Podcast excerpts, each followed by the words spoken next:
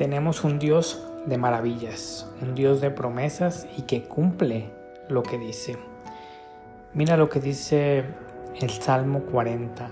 Cuán numerosas son tus obras, oh Señor. Yo no sé si, si tú has dejado de mirar todo lo que Dios ha hecho por ti, lo que Dios te ha cuidado, lo que Dios te ha protegido, lo que Dios te ha brindado. Y es que a veces platicaba con un amigo hace poco tiempo que a veces descuidamos y perdemos el foco de lo que Dios ha hecho y tomamos como algo banal, tomamos como algo común que Dios siga protegiéndonos día a día, que siga dándonos salud, que siga dándonos trabajo, que siga dándonos inteligencia, que siga dándonos esa familia, hijos, amigos, clientes.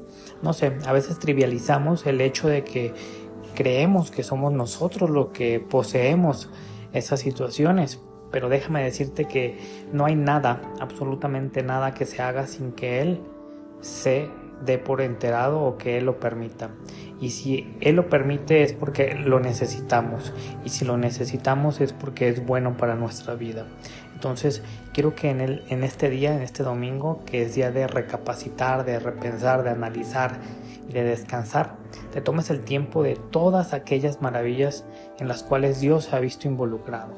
Desde que te levantas, el poder mirar el sol, desde que te levantas, el poder tomar esa taza de café, ese desayuno, poder ver a tus familiares, a tu esposa, a tus hijos, el poderte saber que tienes una promesa, el poder asistir a tu trabajo, el poder asistir de una forma rápida, eficaz y sin que nada te pase, sin adversidades, sin problemas, en un mundo donde los problemas están a la vuelta de la esquina, tú llegas Tú llegas a tu trabajo, tú llegas a tu destino sin ningún inconveniente, sano y salvo.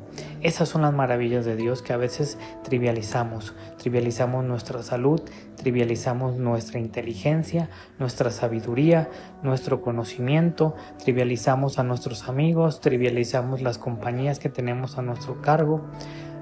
Y eso, y eso es lo que nos hace soberbios, el creer que nos lo merecemos, el creer que todo es por nuestra gracia y es al contrario, nosotros no podemos emanar gracia. Eso el único que puede emanar gracia es Dios, porque Él ya lo hizo por nosotros, Él ya se entregó, Él ya nos salvó, Él ya nos liberó. Es parte ahora de nosotros creerle y dejarle trabajar en nosotros, dejarle que nos proteja, dejarle que nos cuida, confiar en su sana sabiduría, en su inmensa sabiduría y tener en cuenta que nosotros somos una, un simple granito de arena entre tanto y tanto, entre tanta y tanta arena en, el, en la playa.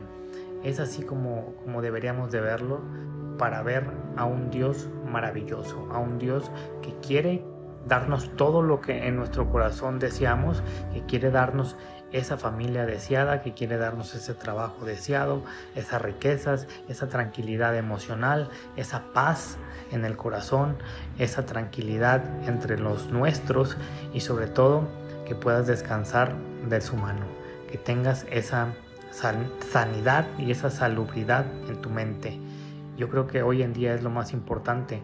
Venimos arrastrando desde la pandemia males mentales que hemos dado cuenta que sí, la mente importa mucho, importa muchísimo para, para nuestra sanidad. Entonces, tener una mente sana es una cosa que hoy en día deberíamos de valorarla y deberíamos de trabajar en ella. Y una forma de trabajar en ella es siendo gratos, agradeciéndole a Dios por todas aquellas maravillas que ha hecho en nuestra vida, agradeciéndole por el más mínimo detalle porque no hay nada que se mueva sin que Él lo permita. Y si Él lo permitió es porque es bueno para ti, hermano, hermana. Agradecele, agradecele hoy domingo que tienes el tiempo, que tienes la disposición y verás cómo te vas a sentir mejor cómo vas a empezar a atraer esa abundancia, esa riqueza y esa alegría en tu corazón. Te dejo y espero que tengas ese trabajo el día de hoy. Nos vemos mañana.